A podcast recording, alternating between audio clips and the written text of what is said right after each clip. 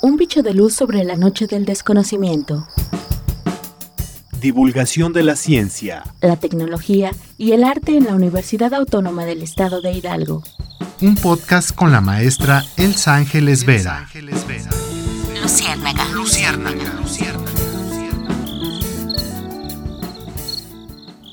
Hola, ¿qué tal? Muy buenas tardes. Yo soy Elsa Ángeles y qué gusto que nos acompañen en este programa. Bienvenidos y bienvenidas a una emisión más de Luciérnaga versión podcast, un programa de divulgación de la ciencia de la Universidad Autónoma del Estado de Hidalgo. Hoy tengo un programa muy especial porque ¿quién no ha comido hongos? Y si usted no ha comido hongos, ha cometido un grave error en su vida porque los hongos son maravillosamente ricos y son maravillosamente nutritivos. Y entonces hoy tengo el honor de poder entrevistar a dos compañeras nanacateras en Acasochilán, es decir, las que recolectan y que tienen toda la sabiduría y todo el conocimiento ancestral para poder reconocer un hongo comestible o no lo es. Y ellas son Cristina Martínez Cruz. Bienvenida, Cristina. Buenas tardes. Gracias, buenas tardes. Gracias por la invitación y pues aquí estamos. Muchísimas gracias. No, gracias a ti, Cristi. Y María de los Ángeles Martínez Martínez, bienvenida, buenas tardes. Sí, gracias, gracias por invitarnos. Muchas gracias. Bueno, las dos compañeras son de la comunidad Los Reyes en Acasochilán, acá en el estado de Hidalgo, una zona muy rica en bosque y donde hay bosque hay hongos. Entonces hay una labor muy importante que es esta de la recolecta. A ustedes no sé si les tocó, pero hubo una época muy fuerte en la que se prohibió la recolección, la venta y el, preparar alimentos y ponerlos a la venta del público de hongos en el estado de Hidalgo de manera muy especial. ¿A ustedes les tocó vivirlo? ¿Supieron de, sus madres eh, de esta prohibición? ¿Cómo lo vivieron? Sí, nos tocó, nos tocó este, vivir esta prohibición de venta. Y nosotros traíamos al mercado de, de Chicle para que la gente conozca, para la gente pruebe los hongos, que los hongos no son mortales, los hongos son verdaderos comestibles, pero llegó un tiempo que fue que nos prohibieron, que nos pisotearon y no nos lo dejaban de vender los hongos. En cualquier esquina, en cualquier centro de salud nos ponían que pues no consumir hongos, que son tóxicos, son mortales, y que se le tiene que poner la moneda y que, bueno, que cambiarles el agua. Mucho miedo que tuvo. Tuvo una campaña espantosa. ¿Qué significó para ustedes como actividad económica, como nanacateras, y pues, sobre todo con este conocimiento de que sus, en sus comunidades se ha consumido de manera ancestral y se conoce sus beneficios? Sí, pues nosotros somos, estamos en nacateras de, de, de nacimiento desde que nuestros, este, nuestros papás nos enseñaron cómo se reconecta un hongo, cómo se distingue, y pues yo hasta ahora le digo, entrando en el bosque hay variedad de hongos y hay comestibles y no comestibles. Entonces, de lo que nosotros traemos al mercado es porque totalmente sabemos ese conocimiento ancestral que tenemos, nosotros no lo tenemos el conocimiento de escuela, nosotros lo tenemos el conocimiento ancestral del bosque y lo que se trae al mercado pues totalmente comestible. Entonces cuando se hubo, hubo esto, lo de la prohibición del hongo, pues a nosotros pues era algo inexplicable, porque nosotros lo que traemos aseguramos de que es comestible y nos decían que no es comestible y pues nosotros lo que hacemos es que pues de verdad sabemos lo que estamos haciendo. Así es. María de Los Ángeles, ¿cómo eh, aprendiste tú a distinguir entre un hongo comestible o no? ¿Cuándo comenzaste a hacer esta recolecta? ¿De quién lo aprendiste? Desde niña me enseñaron, me enseñó mi mamá, este, me enseñó cuál es el bueno y cuál es, no es comestible y desde ahí aprendí. ¿Y cómo lo distingues? Danos algunos tips, por ejemplo, los más generales que ustedes pueden eh, aplicar para poder hacer la recolecta correcta. Pues miren, entramos en el bosque, hay de variedad de hongos pero hay unos que son más finitos y esos son los que es comestible. Se parece a los otros, pero se ve la diferencia. ¿En qué se ve, Cristi? Tú, por ejemplo, el color o, en qué te fijas? Pues le voy a, este, le voy a hablar del, hongo de huevo que le llamamos. Ese lo distinguimos por el huevo. Aunque el otro, el doble que le llamamos, se parece mucho, pero no tiene el huevo, pues no es comestible. Nosotros nos guiamos de que tenga el huevo. ¿Qué es tener el huevo? E, el, huevo como la bula ah, del hongo. Ok. Ajá, nosotros le llamamos el huevo. Y aparte de eso, las láminas son más finas y son más, este, más amarillas. Y las no comestibles de la yema, la laminita que le llamamos, es blanca. Ese es un primer signo. Es. Claro, ahora ha habido un trabajo muy importante, especialmente la doctora Leticia Romero, a quien yo agradezco mucho el haberme puesto en contacto con ustedes para que pudiéramos tener esta charla. Ha habido trabajo de investigación, no solamente de esta universidad, sino de varias universidades muy importantes como la propia UNAM, que han estado caracterizando, es decir, saber qué contienen los hongos, cuáles son sus propiedades nutricionales, eh, cuál es la diferencia con otras especies a su alrededor en el bosque, cuál es su importancia histórica, cuál es su importancia para las comunidades indígenas, pero también cuál es su importancia de consumirlos. Para ustedes, ¿qué ha significado este acercamiento con la universidad en ese sentido? De poder rescatar no solamente una tradición, sino rescatar toda una cultura tan compleja que incluye la gastronómica, ¿no? Pues para mí es muy importante, desde que llegó la doctora, ella fue la que nos apoyó para que nos volvieran a, dejar a vender los sueños. Ella es la que se, acercó con el ayuntamiento. Ella dijo que yo, yo me voy a acercar con ellos y yo les voy a decir que yo tengo videos, yo tengo conocimiento también de que nos dejen trabajar porque los hongos son, son comestibles, de que ustedes lo hacen porque no tienen ese conocimiento, de que los hongos son, aparte de que, de que este, de que es comestible, de que nos nutre, nos curan. Hay muchos hongos medicinales. Entonces yo, este, yo luego yo digo, pues, ¿qué más puedo? Podemos agradecer a la Madre Tierra de lo que nos da, nos da, empieza a ayudar. Nosotros ya nos aseguramos de que ya tenemos comida, ya tenemos carne de monte. Entonces, para mí significa mucho la, la temporada de hongos porque pues nuestros, este, nuestros antepasados, ellos, este, ellos decían, ellos no, este, no, ellos la, para ellos la comida no era, no, no crecía en el súper, ellos crecían desde la madre tierra, de lo que da este, la naturaleza, de lo que da el bosque, de lo que da la misma, y eso es la comida. Y sí, y nosotros pues eso es lo que estamos haciendo, eso es lo que estamos tratando de, difundirlo, de que las nuevas generaciones que, pues, que aprendan, que aprendan a comer un taco de quelite, que aprendan a comer un taco de, de que no nomás, este, pues no nomás son comidas fáciles. Y nosotros, Así es. Sí, nosotros decimos que... Estas comidas empaquetadas, ¿no? Exacto. Nosotros de lo que, este, de lo que nos dijeron, pues este son, este, esta es comida natural, comida pues desde que nos enseñaron también desde las tortillas, de cómo se analizan, cómo se lleva el proceso de la nixtamalización, de hacer una buena tortilla. Y aunque sea una tortilla con sal, para nosotros nos sabe buenísimo y es muy natural. Porque lo valoran exactamente, Cristina.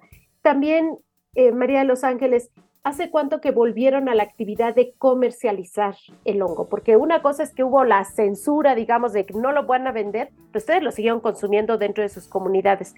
¿Cuándo volvieron a venderlo y cómo les ha ido ahora con este apoyo y este respaldo de información científica alrededor de los hongos? Porque a ustedes seguramente no les sorprende nada de lo que una científica les pueda decir sobre los hongos, más bien respalda lo que ustedes ya conocían.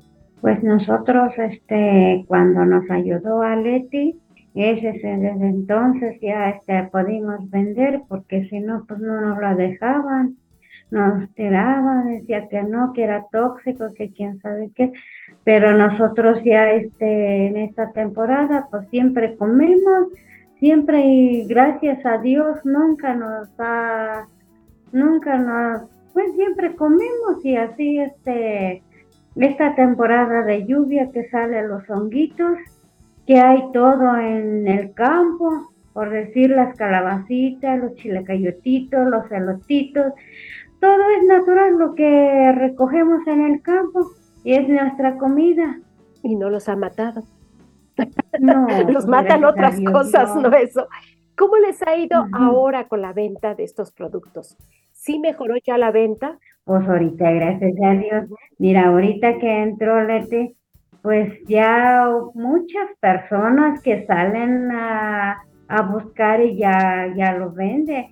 Variedad de personas y anteriormente no, era, no éramos muchos, muy pocos, pero ahora ya casi todo, toda la que está en el campo, todos van a recoger y los van a vender, pero pues ya, ya hay libre, ya este, el mercado ya está libre para venderlos.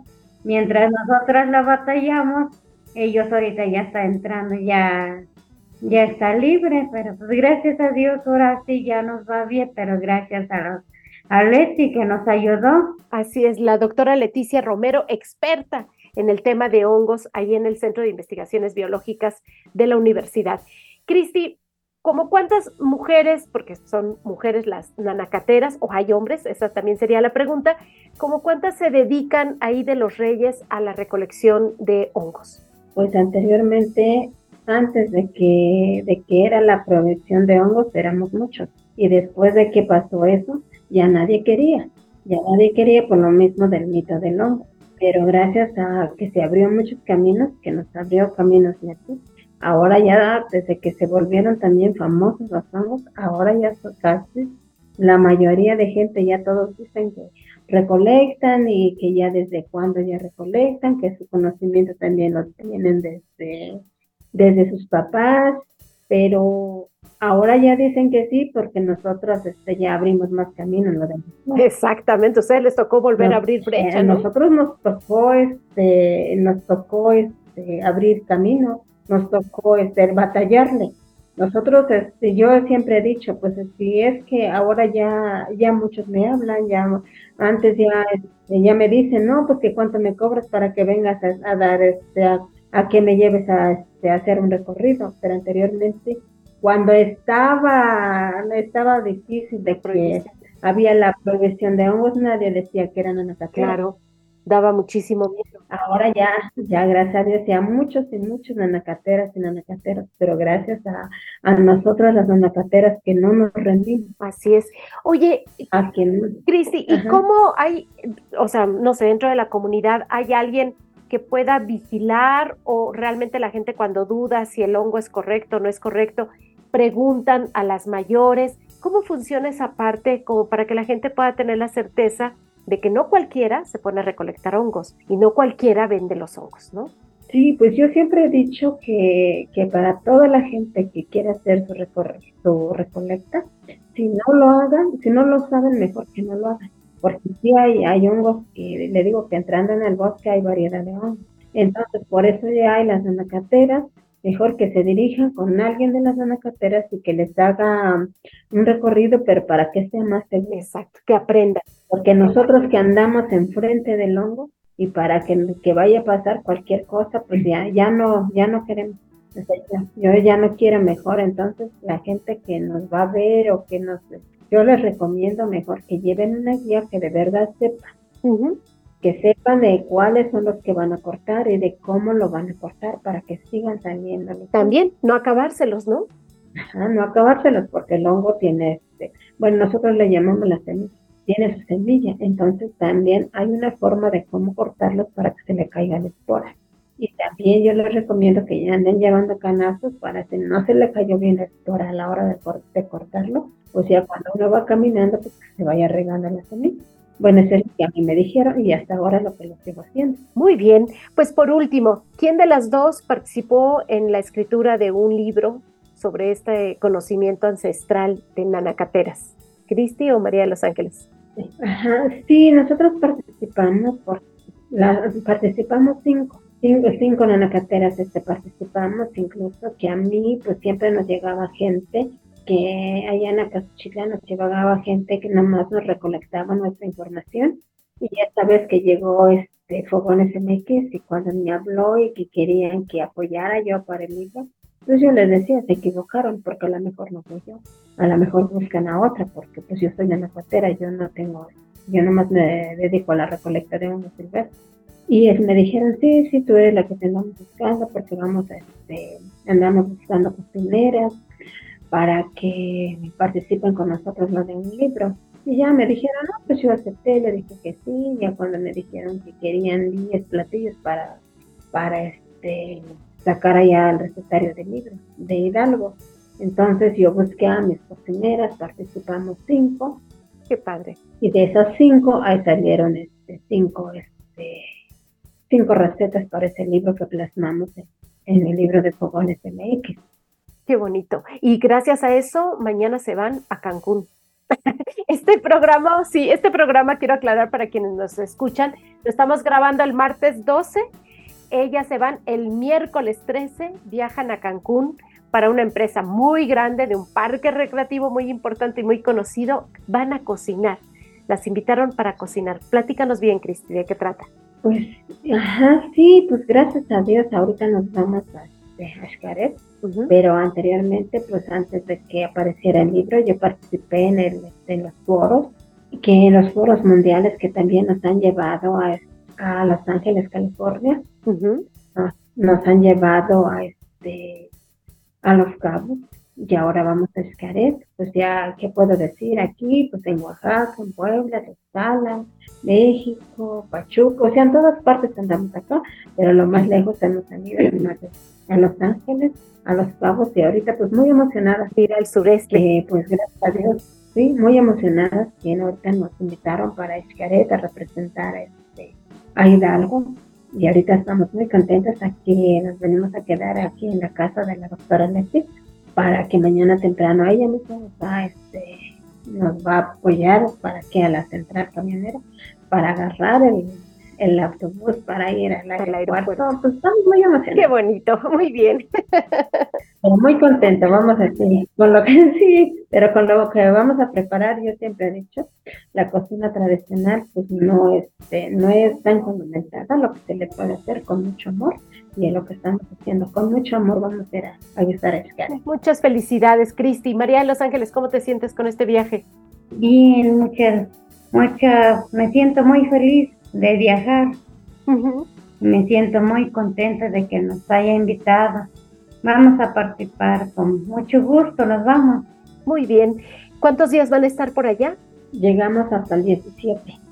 Del 13 al 17 se le Muy bien, pues muchas felicidades y justo van a regresar para arrancar con el octavo Festival del Hongo que organiza la Universidad Autónoma del Estado de Hidalgo junto con la Presidencia Municipal de Acasochitlán no se lo pierdan, va a estar de lujo, van a poder probar las delicias de la, de la gastronomía con los hongos, pero también va a haber ciencia, va a haber muchas charlas sobre toda la importancia de la caracterización de los hongos, los diferentes tipos y diversidades, sus propiedades eh, nutricionales, todo lo que significa dentro del ecosistema del bosque, porque también eso es algo muy importante. El hongo pertenece al bosque y como bien decías hace rato, Cristi, es la carne del bosque, la carne que nos da el bosque, es parte de ese ecosistema y también hay que cuidarlo, ¿no? Sí, pues los invitamos, los invitamos a que vengan a, la octava festival, que pues ahorita vamos a, este, a guisar a Escaret, pero regresamos para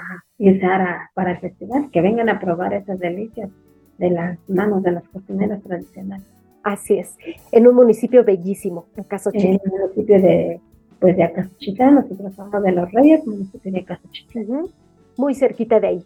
Pues les deseo el mayor de los éxitos que sin duda ustedes no necesitan desearles suerte, ustedes la llevan consigo mismas porque traen un conocimiento ancestral muy importante, porque se comprometieron en esta lucha por reivindicar el trabajo de las nanacateras y por reivindicar la importancia del hongo dentro de nuestra cultura. Así que seguramente les va a ir muy bien, pero les deseo que disfruten mucho el lugar, que sean muy apapachadas y reconocidas como se lo merecen. Gracias, muchas gracias, muchas gracias, sí, así será. Y pues la invitamos para el octavo festival en Acasuchita. Claro que sí, por ahí estaré y ahí les estaré saludando y probando sus delicias. Pues allá nos vemos, allá nos saludamos. Claro que sí, muchísimas gracias a las dos. Ellas son Cristina Martínez Cruz y María de los Ángeles Martínez Martínez, Nana Cateras de la comunidad Los Reyes en Acasochitlán y van a estar ahorita en el sureste mexicano, pero regresando estarán en el octavo Festival del Hongo.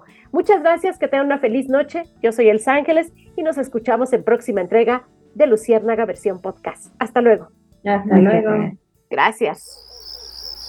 Un bicho de luz sobre la noche del desconocimiento. Divulgación de la ciencia, la tecnología y el arte en la Universidad Autónoma del Estado de Hidalgo.